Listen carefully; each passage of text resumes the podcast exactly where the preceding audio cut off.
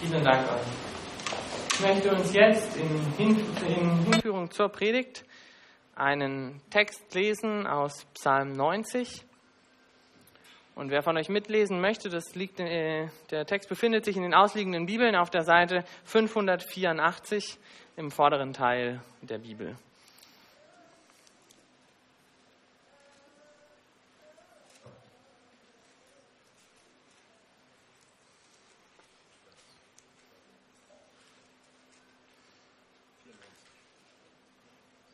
Was habe ich gesagt?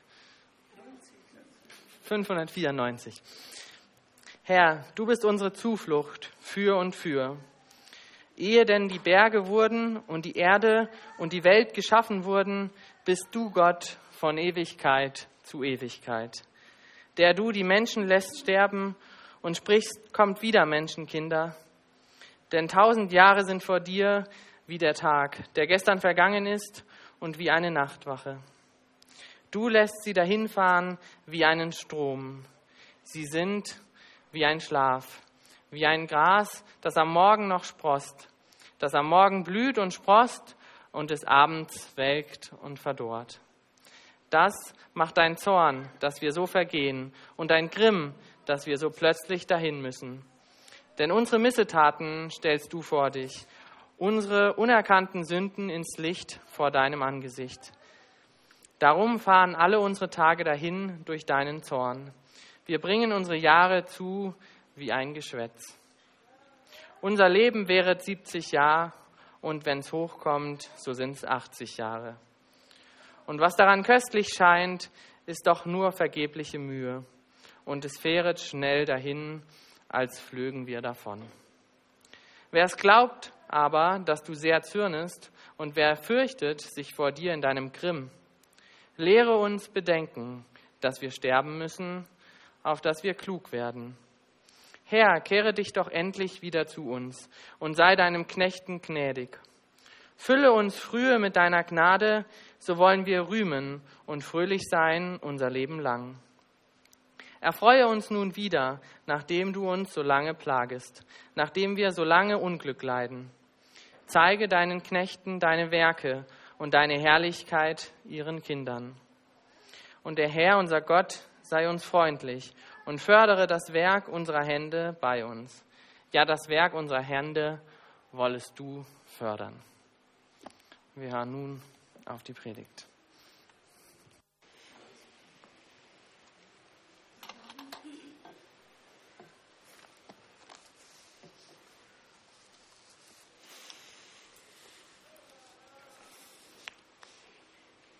Lehre uns bedenken, dass wir sterben müssen, auf dass wir klug werden. Diesen Vers aus Psalm 90 haben wir gerade gehört. Lehre uns bedenken, dass wir sterben müssen, auf dass wir klug werden. Hast du das auf dem Schirm? Ist das Teil deines Denkens? Lebst du dein Leben vom Ende her? Das mag jetzt erstmal seltsam klingen, weil die allermeisten unter uns noch sehr jung sind und denken, das ist weit weg. Doch die Bibel lehrt uns, es ist klug, klug für einen jeden von uns unser Leben so zu führen. Lehre uns bedenken, dass wir sterben müssen, auf dass wir klug werden. Unser heutiger Predigttext hilft uns dabei. Er hilft uns auf unser Leben zu schauen als den Rest von dem, was wir noch haben, hin auf ein Ziel zu. Mit der heutigen Predigt, wir haben das schon gehört und wir sehen das hier schon, setzen wir unsere Predigtserie durch den ersten Petrusbrief durch. Wir kommen heute dabei zu Kapitel 4, zu den Versen 1 bis 11. In den ersten drei Kapiteln haben wir gesehen, dass wir als Christen mitten in dieser Welt als auserwählte Fremdlinge leben. Das heißt, wir gehören nicht mehr zu dieser Welt, sondern wir sind Pilger, so wie das auch in der Predigtserie hier zum Ausdruck kommt, auf der Durchreise. Vielleicht erkennst du dich unten als eine der Personen, die dort abgebildet sind. Pilger auf der Durchreise hin zu einem Ziel, zu unserer himmlischen Heimat. So beschreibt Petrus das Leben von uns Christen. Zu Beginn hatte er gezeigt, dass grundlegend für diese Pilgerschaft das große Gnadenwerk Gottes ist. In Kapitel 1 vor allem bis hin in Kapitel 2 zu Beginn hatten wir gesehen, dass Gott uns in seiner großen Liebe und Barmherzigkeit aus dieser Welt herausgerufen hat. Er hat uns auserwählt, er hat uns zu Menschen gemacht, die in dieser Welt jetzt Fremdlinge sind und er steht uns auf dem Weg durch diese Welt bei und er führt uns hin zu einem großartigen himmlischen Erbe. Also Gott ist es, der wirkt. Er steht am Anfang, er begleitet uns auf dem Weg durchs Leben und er steht am Ende und hält ein großartiges Erbe für die Seinen bereit. Dann ab Kapitel 2, vor allem so ab Vers 11, hatten wir dann gesehen, wie Petrus jetzt den Christen, die sich so verstehen als auserwählte Fremdlinge, sagt, jetzt lebt aber noch in dieser Welt. Lebt in dieser Welt ganz bewusst, so dass ihr euren Glauben bezeugt durch euer Leben. Tut das, indem ihr bereit seid, euch unterzuordnen den menschlichen Ordnungen, die gegeben sind. Tut gute Dinge, seid gute Bürger in dieser Welt, seid gute Arbeitnehmer, verhaltet euch in euren Ehen so, lebt so miteinander, dass ihr in allen Dingen zeigt, dass ihr auf den Herrn vertraut, der mit euch durch dieses Leben geht. Und seid so ein Zeugnis für die Ungläubigen um euch herum. Und jetzt in Kapitel 4, jetzt richtet Petrus den Blick stärker auf das Ziel. Also nachdem er am Anfang auf Gott geschaut hat und dann geschaut hat auf unser Leben im Hier und Jetzt, schaut er jetzt stark auf das Ziel und sagt, okay, jetzt habt das Ziel vor Augen und jetzt lebt euer Leben mit diesem Ziel vor Augen, zielorientiert. Geht den Weg weiter, auch wenn er mal beschwerlich wird. Darum geht es in unserem heutigen Predigtext. Ihr findet ihn übrigens auf Seite 253 im hinteren Teil, falls ihr mitlesen wollt. Wir wollen diesen Text in drei Abschnitten betrachten. Am Anfang werden wir die ersten beiden Verse betrachten, denn das ist wirklich die Kernbotschaft. In den ersten beiden Versen lesen wir einen im Leiden Christi begründeten Aufruf, einem Leiden Christi begründeten Aufruf an alle Christen, sich für den Rest ihres Lebens am Willen Gottes zu orientieren und nicht so zu leben wie die Welt. In den Versen 3 bis 6 das ist dann der zweite Teil, in Versen 3 bis 6, da zeigt uns Petrus dann das Leben der Ungläubigen und zeigt uns auch, was für Konsequenzen das hat. Und dann in den Versen 7 bis 11, da erklärt uns Petrus schließlich, wie wir als Gläubige miteinander leben sollen hier auf Erden und welches Ziel wir dabei vor allem vor Augen haben sollten. Das sind also die drei Abschnitte. Zuerst die Verse 1 und 2, wo wir wirklich diesen allgemeinen Aufruf sehen. Ein Aufruf dazu, wirklich den Rest unseres Lebens, basierend auf dem, was Jesus für uns getan hat, den Rest unseres Lebens nach Gottes Willen zu leben. Mit der Gesinnung Christi. Grundlegend ist dabei, und das sehen wir gleich, das, was Christus getan hat. Weil nun Christus im Fleisch gelitten hat, das ist die Grundlage, weil nun Christus im Fleisch gelitten hat.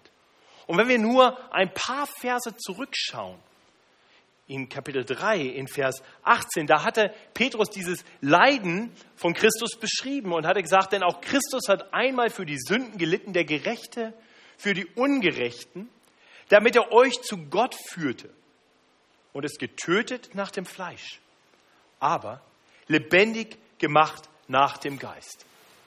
Ja, das ist das Grundlegende überhaupt, dass Christus gelitten hat. Und zwar ein für allemal, wie wir das gerade gesungen haben, ein für mal, allemal hat er sein Leben gegeben als das perfekte Opfer, das vollkommene Opfer, um die Sünden der Welt auf sich zu nehmen, um die Sünden der Welt zu sühnen. Fromme Sprache, nicht? Also alles, was wir Böses Falsches in unserem Leben gemacht haben, immer da, wo wir nicht genau das getan haben, was Gott gefällt, immer da, wo wir mal was Böses getan haben oder gedacht oder gesagt haben, da hat Gott ein Problem mit, weil er ein vollkommen guter Gott ist, der uns gesagt hat, wie ein vollkommen gutes Leben geht. Und immer da, wo wir rebelliert haben dagegen, da haben wir gesündigt. Und, und diese Sünde, die trennt uns jetzt von Gott. Und so können wir nicht zu Gott kommen. Und deswegen ist Gott in Jesus Christus in diese Welt gekommen und hat sein Leben gegeben für die Sünden. Er, der allein komplett gerecht war, immer gut war, voller Liebe war, ist für die Ungerechten ja nicht nur, hat nicht nur gelitten, sondern sein Leiden ging so weit, dass er getötet wurde. Und das, und das können wir nicht, das können wir nicht tun, das müssen wir auch nicht tun, das hat er für uns getan. Das ist grundlegend, weil nun Christus gelitten hat. Und so darf jeder, der zu Christus kommt, der ihm seine Schuld bringt, seine Sünden bekennt, so darf jeder wissen, ich bin bei Gott angenommen, ich gehöre zu ihm. Sein Leiden reicht, damit ich die Herrlichkeit erreichen werde. Er führt uns, wie es hier in Vers 3, Kapitel 3, Vers 18 noch heißt, er führt uns zu Gott. Er hat den Tod überwunden und ist auferstanden. Und weil das so grundlegend ist, möchte ich heute dir noch einmal die Frage stellen, die ich eigentlich jede Woche jetzt gestellt habe. Gehörst du zu diesen Menschen? Bist du so ein Mensch, der sagen kann, ja, ich habe ich hab Jesus erkannt als den, der, der zu uns Menschen kam, als den Gott, der zu uns Menschen kam und der, ja, der, der meine Schuld auf sich genommen hat, der dafür gestorben ist.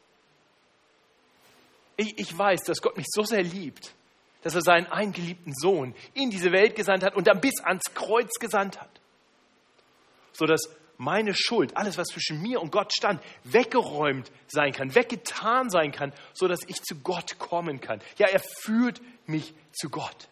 Er führt mich so zu Gott, dass ich am Ende meines Lebens in seine herrliche Gegenwart einziehen kann. Dort, wo es kein Leid mehr gibt. Dort, wo es einfach nur herrlich ist.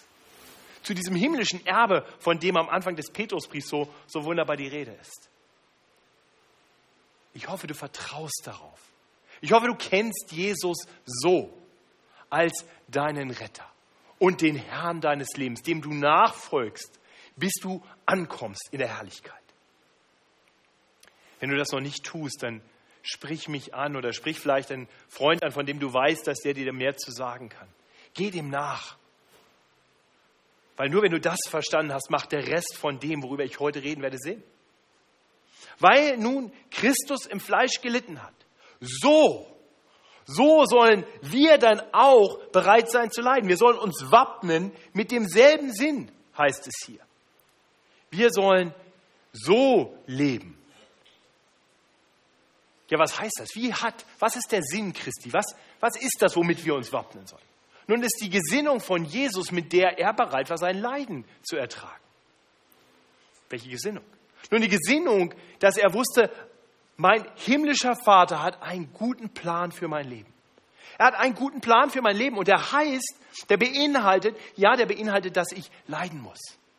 Dass ich getötet werde, dass ich ans Kreuz gehen muss und sterben werde.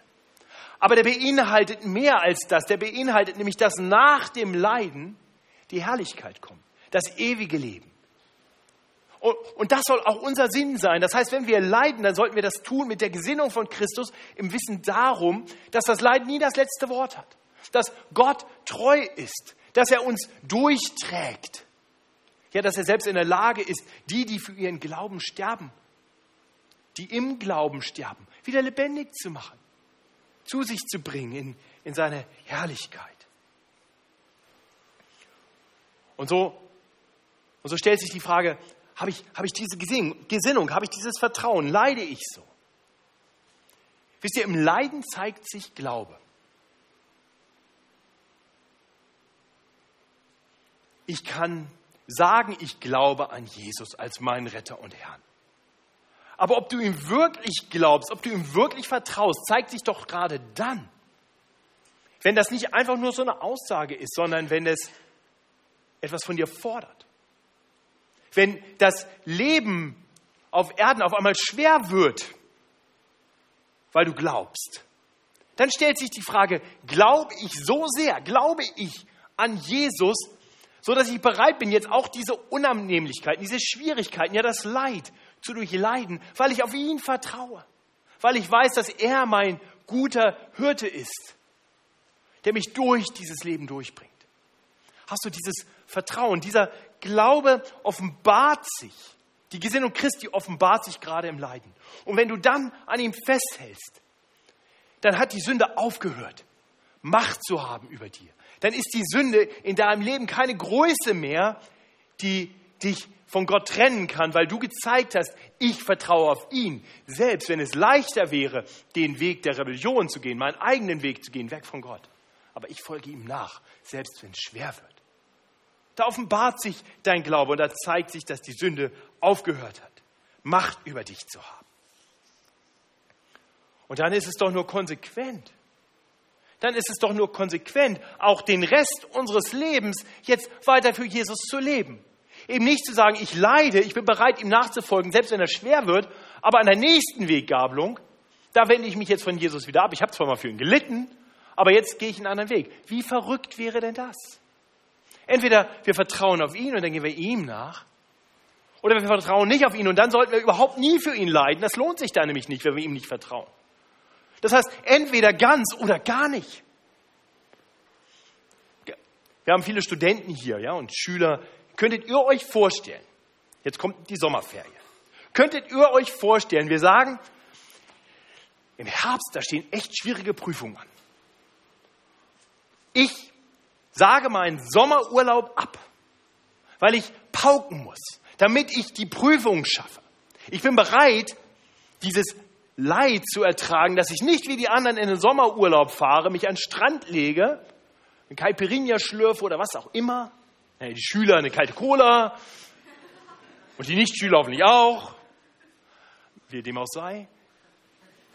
Werdet ihr bereit, das sein zu lassen? Und dann kommt der Tag der Prüfung. Und den Tag davor feiert jemand aus eurem Umfeld eine Party und ihr geht hin und gebt euch komplett die Kante und seid voll betrunken und nächsten Tag Prüfung, so ein Schädel und gar nichts geht. Das wäre doch total bescheuert, oder? Das wäre doch idiotisch. Warum erst den Sommerurlaub absagen und pauken, nur um es dann am letzten Tag komplett zu verbocken? Genau. Es ist idiotisch, erst Christus nachzufolgen, selbst durch Leid hindurch und dann auf einmal den Begierden Raum zu geben, den, den Dingen, die die Welt tut und den Willen Gottes außen vor zu lassen. Das Problem ist nur, wir Menschen sind manchmal idiotisch. Wir tun manchmal so verrückte Sachen. Und deswegen brauchen wir so einen Aufruf. Und deswegen sagt Petrus uns jetzt, wenn ihr das getan habt, euch gewappnet habt mit dem Sinn Christi, dann, dann lebt die übrige Zeit nicht in den fleischlichen Begierden, dann gebt euch nicht diesen Dingen hin, solange ihr hier noch im Fleisch seid, noch auf Erden lebt, sondern lebt entsprechend dem Willen Gottes. Tut das. Auch Petrus weiß, wir stecken in diesem Kampf. Das tun wir alle. Dann gibt es keine Begierden in deinem Leben, die dich wegbringen manchmal von dem, was Gottes Wille ist? Natürlich gibt es die. Natürlich gibt es die. Und die Begierden, die streiten, die kämpfen, die geben nicht klein bei. Und Petrus sagt hier, mach dir die Gesinnung von Jesus Christus zu eigen. Kämpfe gegen die Begierden an und halt am Willen Gottes fest, folge ihm nach. Wappnet euch mit, dersel mit derselben Gesinnung, wie sie Christus hatte. Bedenkt, das Ziel ist nicht mehr weit. Geh weiter, geh weiter. Folge ihm nach für den Rest deines Lebens. Das ist wirklich die grundlegende Aufforderung unseres Predigtextes. Ab Vers 3 sieht Petrus dann auf das Leben im Unglauben, das auch seine Leser einst alle geführt haben. Und er zeigt dabei, dass wir Christen von den Ungläubigen einiges zu erwarten haben. Aber vor allem zeigt er uns, wohin das alles führt. Und das sehen wir in den Versen 3 bis 6, die ich uns jetzt lesen möchte. Denn es ist genug, dass ihr die vergangene Zeit zugebracht habt nach heidnischem Willen. Als ihr ein Leben führtet in Ausschweifungen, Begierden, Trunkenheit, Fresserei, Sauferei und gräulichem Götzendienst. Das befremdet sie, dass ihr euch nicht mehr mit ihnen stürzt in dasselbe wüste, unordentliche Treiben. Und sie lästern. Aber Sie werden Rechenschaft geben müssen dem, der bereit ist zu richten, die Lebenden und die Toten. Denn dazu ist auch den Toten das Evangelium verkündet, dass sie zwar nach Menschenweise gerichtet werden im Fleisch, aber nach Gottes Weise das Leben haben im Geist. Also Petrus weiß, dass seine Leser einst keinen Glauben hatten, dass sie einst anders lebten. Das hat er gleich am Anfang des Briefes ja beschrieben, dass sie aufgrund von Gottes großer Barmherzigkeit, nachdem sie erst physisch geboren worden waren, dann eine Wiedergeburt erlebt haben als sie zum Glauben kamen. Gott hat eine geistliche Wiedergeburt gewirkt und alle unter uns, die hier sitzen und Christen sind, haben das irgendwann erfahren. Ob wir uns jetzt an einen Termin erinnern oder nicht. Ob das im Kleinkindalter war oder erst als wir erwachsen waren. Aber wir alle haben das erleben dürfen. Und, und das heißt, wir haben irgendwann an einem Punkt in unserem Leben eine Veränderung erlebt, wo unser Leben anders wurde, komplett anders wurde. Und Petrus schreibt hier größten, wohl an Menschen, die größtenteils erst im Erwachsenenalter zum Glauben gekommen sind. Und er sagt ihnen, früher habt ihr euer altes Leben gelebt und nun habt ihr ein neues Leben und jetzt führt dieses neue Leben und lasst das alte sein. Und das sagt Gottes Wort auch uns. Es ist genug. Hört auf damit, könnte man noch sagen. Hört auf mit Ausschweifung. Hört auf mit Begierden. Hört auf mit Trunkenheit. Hört auf mit Fresserei und Sauferei. Hört auf mit gräulichem Götzendienst. Wie ist das bei dir? Welchen Platz haben diese Dinge in deinem Leben? Ausschweifung und Begierden. Wahrscheinlich geht es hier vor allem um sexuelle Begierden. Dass ich gehen lassen, seinen Begierden freien Raum lassen und sie nicht unter den Gehorsam Christi bringen, nicht das zu tun, was Gottes Wille ist? Wie geht es dir damit? Wie sieht es aus mit Trunkenheit, mit Fresserei und Trinkgelagen? Nimmst du Nahrung, nimmst du Getränk dankbar aus Gottes Hand? Oder kennen deine Begierden keine Grenzen und du Du vergisst, dass dein Körper ein Tempel des Heiligen Geistes sein sollte und füllst ihn mit lauter Dingen, die deinen Körper nach und nach zerstören. Wie sieht es damit aus bei dir? Welche Rolle spielen Götzen? Man hat wahrscheinlich keine irgendwelche kleinen Figuren bei uns zu Hause, aber unsere Götzen heißen Mammon, Geld, Euro, solange es sie noch gibt, Karriere, unser Ego, Du kennst deine Götzen. Wie sieht es damit aus? Petrus sagt uns, nimm die Gesinnung Christi. Und dann bedenke, es ist genug, dass ihr die vergangene Zeit zugebracht habt mit solchen gottlosen Dingen. Es ist genug. Lasst uns Christen in dieser Welt anders leben. Lasst uns nicht unser Leben für diese Dinge leben, sondern für unseren Herrn, der uns erlöst hat, der uns freigekauft hat von der Macht der Sünde, von all diesen Dingen. Und wenn wir diese Dinge dann lassen, wenn wir das tun, dann werden wir erleben, dass die Ungläubigen damit ein Problem bekommen. Ja, das befremdet sie, heißt es in Vers 4. Das befremdet sie, dass ihr euch nicht mehr mit ihnen stürzt in, in dasselbe wüste, unordentliche Treiben und sie lästern. Und ich glaube, manche von uns haben das erlebt. Gerade die unter uns, die vielleicht nicht als kleine Kinder schon zum Glauben gekommen sind, sondern ein bisschen später. Also ich selber bin im Alter von 26 Jahren zum Glauben gekommen. Und als ich meinen Freunden erzählte, dass ich jetzt an Jesus glaube, da fanden die das zwar ein bisschen schräg, ein bisschen seltsam, aber das war okay. Können wir ja mal machen. Aber als sie dann gemerkt haben, dass mein Leben auf einmal anders lief, ah, da wurde das schwieriger. Da hatten sie Probleme mit. Das hat sie befremdet, dass ich auf einmal mit ihnen nicht mehr den Mädels nachjagen wollte, nicht bei jeder Party immer voll mit dabei war und danach voll war. Das hat sie befremdet. Und ich hoffe, das ist bei dir auch so, wenn du, wenn du Freunde hast, die keine Christen sind und wenn du irgendwann erlebt hast, dass Gott dein Leben verändert hat, dann hoffe ich, dass, dass du ein Fremdkörper bist unter deinen nichtchristlichen Freunden. Das solltest du sein. Wir, wir sind auserwählte Fremdlinge. Das sollte uns zu denken geben. Es sollte dir zu denken geben, wenn deine nichtchristlichen Freunde dich total normal finden. Wie denken deine nichtchristlichen Freunde über dich? Bist du so wie sie? Aus ihrer Sicht? Oder ein Fremdling? Lebst du bewusst anders als sie? Dazu ruft uns Petrus auf. Wir sollten ein Leben führen, das befremdlich ist für die Nichtchristen um uns herum. Und wir sollten bereit sein, für unseren Glauben dann auch Leid zu erfahren, zu erfahren, dass sie uns lästern. Das werden sie tun. Sie werden zornig werden, wenn du nicht mitmachst. Bist du was Besseres oder was? Jesus hat seinen Jüngern gesagt, genau das werdet ihr erleben. In Johannes 15, ab Vers 18 heißt es, wenn euch die Welt hasst, so wisst, dass sie mich vor euch gehasst hat. Wärt ihr von der Welt, so hätte die Welt das ihre lieb.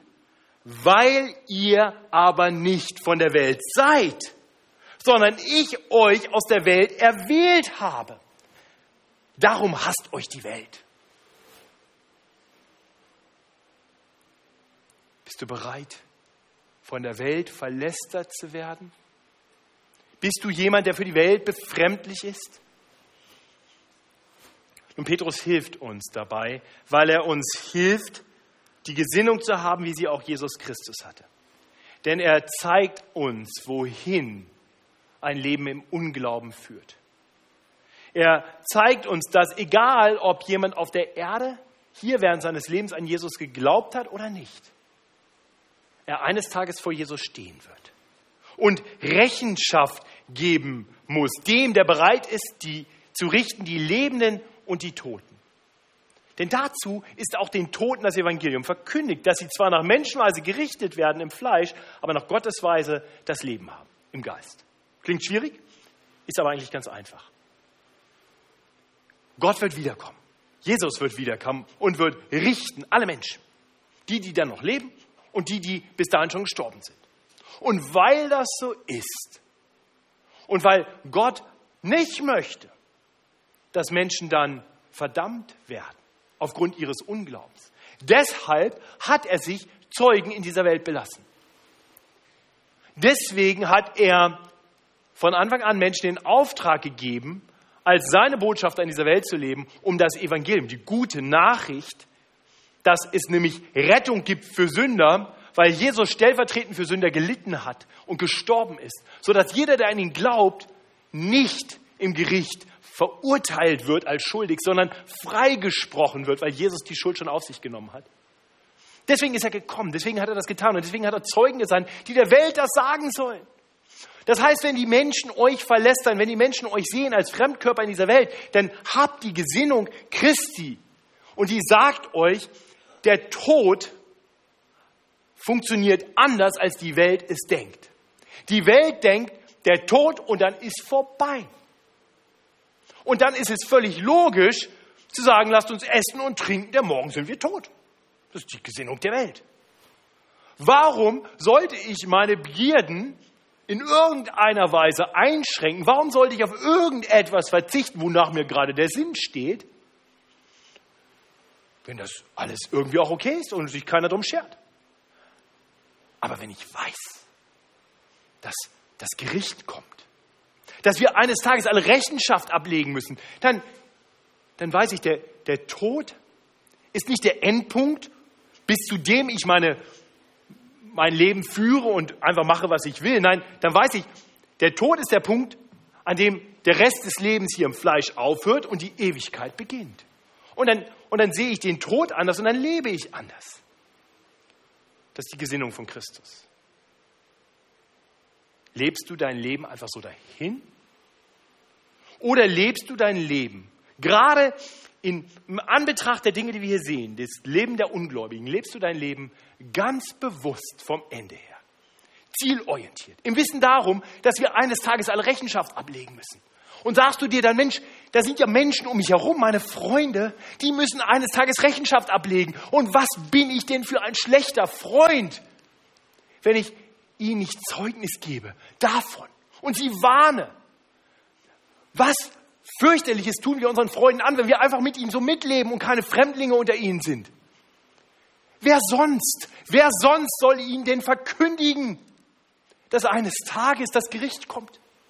Wer sonst soll sie warnen? Und wer sonst soll ihnen den Weg zeigen, den guten Weg zeigen, ihnen den Weg vorleben und zeigen, ich vertraue auf den Herrn und deswegen lebe ich anders, deswegen entsage ich auch meinen fleischlichen Begierden. Oh, das ist unsere Berufung.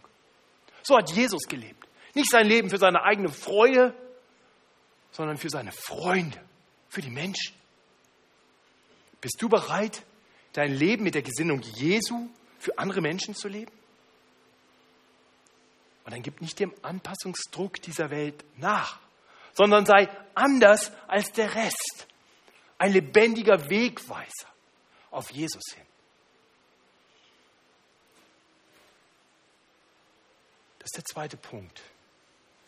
In Anbetracht des Lebens der Ungläubigen sollen wir uns bewusst von ihnen trennen, ihr Lästern erdulden, darauf vertrauen, dass der Herr wiederkommt und richtet und gerade deshalb Evangeliumsboten sein, die den Menschen das Evangelium weitersagen, solange sie noch leben. Denn wenn sie sterben, dann kommt das Gericht und dann kommt entweder die Herrlichkeit beim Herrn oder ewige Verdammnis. So, in den Versen 7 bis 11, im letzten Abschnitt nun, sehen wir, wie wir Christen miteinander leben sollen. Das ist der letzte Abschnitt, auf den wir noch kurz schauen wollen, das Leben der Gläubigen und das Ziel ihres Lebens. Es ist aber nahegekommen das Ende aller Dinge, heißt es ab Vers 7. So seid nun besonnen und nüchtern zum Gebet. Vor allen Dingen habt untereinander beständig Liebe. Denn die Liebe deckt auch der Sündenmenge.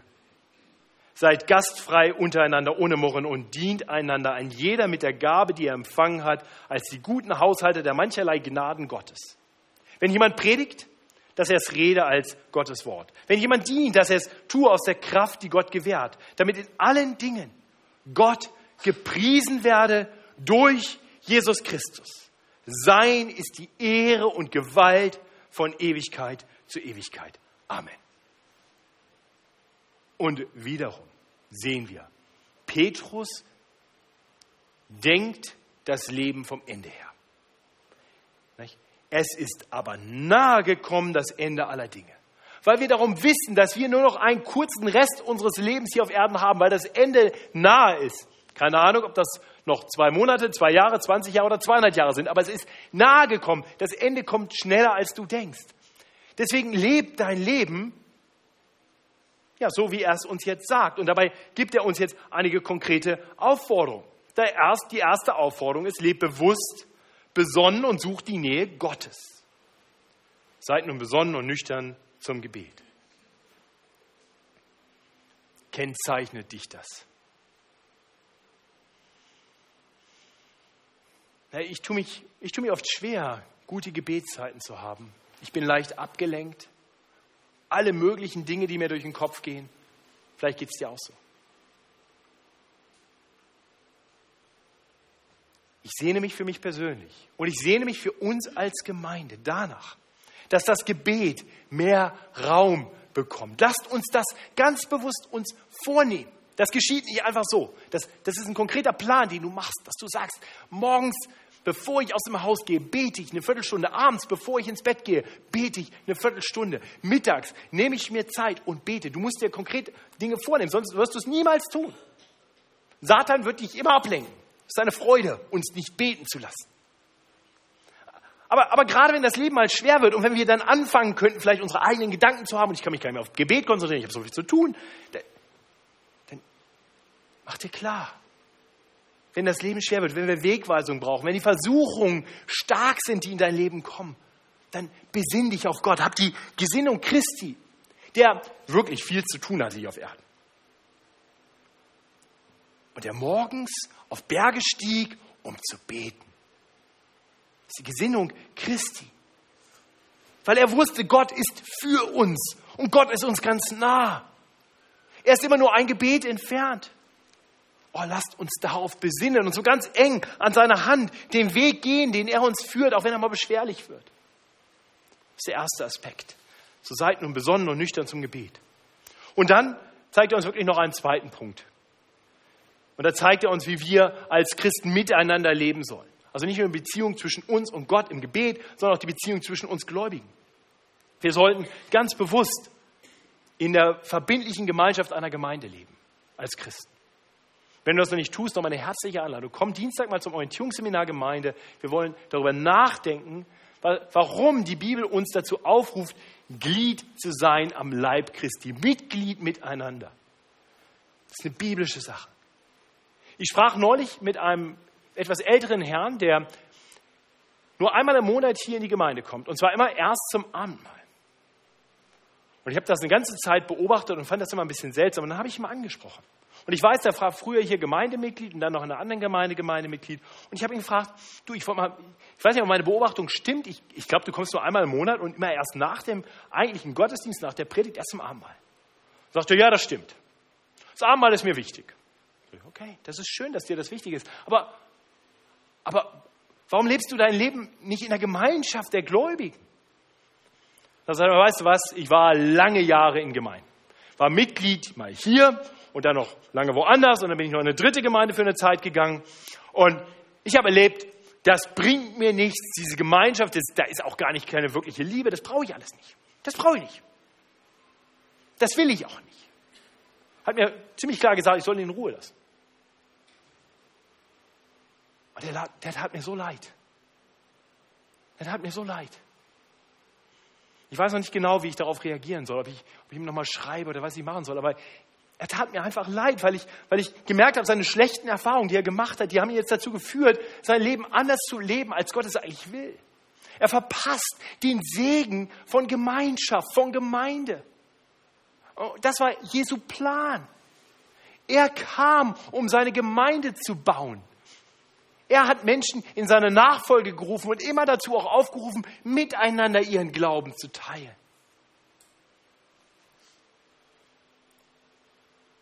Nur Gemeinden funktionieren nicht immer so, wie sie es sollten.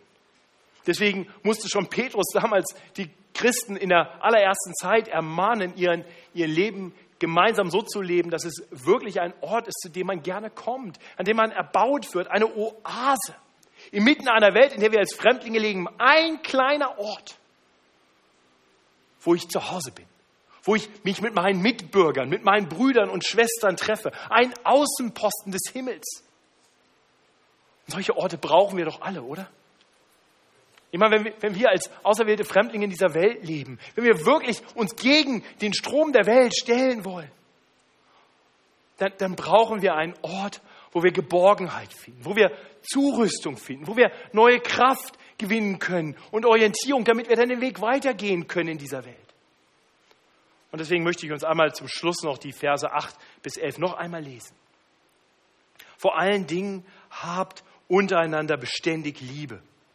Denn die Liebe deckt auch der Sünden, Sündenmenge. Seid gastfrei untereinander, ohne Murren. Und dient einander, ein jeder mit der Gabe, die er empfangen hat, als die guten Haushalter der mancherlei, mancherlei Gnade Gottes. Wenn jemand predigt, dass er es rede als Gottes Wort. Wenn jemand dient, dass er es tue aus der Kraft, die Gott gewährt. Damit in allen Dingen Gott gepriesen werde durch Jesus Christus. Sein ist die Ehre von Gewalt und Gewalt von Ewigkeit zu Ewigkeit. Amen. Das ist unser Auftrag für den Rest unseres Lebens. Dass, dass, dass wir so leben, dass in allen Dingen Gott durch Jesus Christus gepriesen werde. Und wenn wir das tun wollen, wenn wir Gott preisen wollen, wenn wir ein Leben leben wollen, das den Begriff Lobpreis verdient, dann heißt es hier, tun wir das, indem wir einander lieben. Voraussetzungslos. Interessant, nicht, was es hier heißt, dass die Liebe der Sünde Menge zudeckt. Wie tut's das? Naja, weil, weil wenn, ich, wenn ich liebe und bereit bin, dass mein, mein Nächster, mein Mitgemeindeglied, der ja genauso wenig perfekt ist wie ich und nicht immer nur liebevoll ist, wenn der mich mal nicht gut behandelt, dann muss ich jetzt nicht wie die Welt reagieren. Nein, ich habe die Gesinnung von Jesus Christus. Und ich liebe ihn oder sie weiter. Ich liebe bedingungslos, voraussetzungslos. Ich übe Liebe aus, weil ich zuerst geliebt wurde. Weil Jesus in die Welt kam und die geliebt hat, die ihn nicht geliebt haben. Weil er sein Leben gelassen hat für die, die seine Feinde waren. Deswegen lebe ich so und so lebe ich zuallererst und vor allem mit denen zusammen, die Brüder und Schwestern sind, auch wenn sie sich nicht mehr so verhalten. Fang an, fang an, Liebe zu investieren. Sei du bereit, mehr zu lieben, andere, als du geliebt wirst. Gewinn dieses Spiel. Ich will mehr lieben, meine Geschwister in der Gemeinde, weil Jesus mich gefüllt hat mit Liebe, will ich mehr lieben, als ich geliebt werde von der Gemeinde. Und, und dann übe ich Gastfreundschaft, ohne zu murren. Ah, Matthias hat es gesagt, dann machen wir das halt mal. Nein! Ich mache das, weil ich so viel Liebe in mir habe, dass es raussprudelt. Und ich sage, kommt zu mir. Ja, ich bin noch nie eingeladen worden, aber was macht nichts? Ich lade immer weiter ein. Also kann sagen, ich bin eingeladen worden. Vielen Dank für die vielen Einladungen. Wir haben mehr, als wir annehmen können. Aber das trifft, glaube ich, nur auf mich zu. Ich hatte neulich ein Gespräch mit jemandem, der jetzt ein Jahr hier in der Gemeinde ist, der in einer ziemlich sichtbaren Position in der Gemeinde viel tut. Wie gesagt, in diesem ganzen Jahr ist er zweimal eingeladen worden. War ein bisschen traurig, fand ein bisschen schwierig. Tat mir leid, hat mich überrascht, ein bisschen schockiert. Naja, wir können es besser machen. Ist ja noch nicht vorbei. Der Rest unseres Lebens läuft weiter. Übt Gastfreundschaft. Lasst uns das tun. Und, und ihr Lieben, als ich darüber nachgedacht habe, als ich die Predigt geschrieben habe, als ich darüber nachgedacht habe, ich gesagt, was für ein Potenzial haben wir hier? Was für ein Potenzial? 450, 500 Erwachsene, die so typischerweise an einem Sonntag hier in das Haus kommen. Wenn wir alle mehr lieben als die anderen, boah. Lasst uns so miteinander leben. Wir brauchen das. Wir brauchen diesen Ort, wo wir Geborgenheit finden, wo wir Liebe finden wo wir so miteinander leben können, dass wir sagen, ja, das gibt mir Kraft, das gibt mir neue Motivation. Hier bin ich kein Fremdling, hier bin ich zu Hause. Und jetzt bin ich bereit, wieder rauszugehen und wieder Fremdling zu sein. Und bring dich ein mit den Gaben, die Gott dir gegeben hat, in Liebe. Zu Gott, preise ihn mit den Gaben, die er dir gegeben hat, damit du dich investierst zu seiner Ehre in der Gemeinde. Wenn wir das tun, dann wird auch kein Mitarbeiter in der Gemeinde irgendwann mal sagen, ich investiere so viel Liebe und Arbeit, und da kommt nichts zurück, dann ich ja sagen, Mensch, ich habe mehr Hilfe, als ich gebrauchen kann. Haben wir heute eine Kindersegnung gehabt. Liesel Wimmer war stand vorhin vorne. Liesel sitzt immer noch da. Stehen wir mal kurz auf, Liesel. Liesel Wimmer ist im Kindergottesdienst aktiv und sie kann immer gut Mitarbeiter gebrauchen. Wenn du die Gabe hast, nett zu Kindern zu sein und ihnen vielleicht das Wort Gottes noch ein bisschen weiter sagen zu können, Liesel kann ja ganz viel beibringen dabei, dann geh mal auf Liesel zu. Und wenn du sagst, naja, die Altersgruppe von Liesel, hier, das ist so Christy Rose, die jetzt nicht mehr hier drin ist, gerade meine Tochter, die fünf ist, dann, dann sagst du, vielleicht kann ich mit größeren Kindern bessern. Dann haben wir hier Anna-Maria, meinen, zweite, meinen zweiten Spross oder meinen ersten, acht Jahre alt, ist in der Tankstelle. Auch dort brauchen wir Mitarbeiter. Leopold Hülsken ist noch nicht im Alter für Liesel, aber auch der braucht Menschen, die sich um ihn kümmern. Mensch, investier dich mit deinen Gaben. Und wenn Kinderarbeit nicht deine Gabe ist, vielleicht auch oben bei der Technik, die freuen sich, danke für euren Dienst, liebe Brüder, die freuen sich, wenn sie seltener dran sind, weil so viele Leute sagen, oh, ich will mich auch mit meinen Gaben einbringen. Und Raffi und Team, super, dass ihr Musik macht. Ganz klar, hat mir echt gut gefallen. Herzlichen Dank, neues Team. Also einen Applaus für ihn.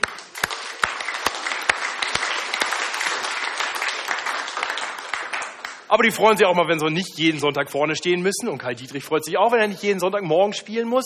Wenn du musikalische Gabe hast, bring dich ein. Erbau die Gemeinde, preise Gott mit deinen Gaben und es gibt hundert andere Möglichkeiten. Genug. Dient einander an jeder mit der Gabe, die er empfangen hat. Als die gut, guten Haushalter der mancherlei Gnade Gottes. Damit in allen Dingen Gott gepriesen werde durch Jesus Christus.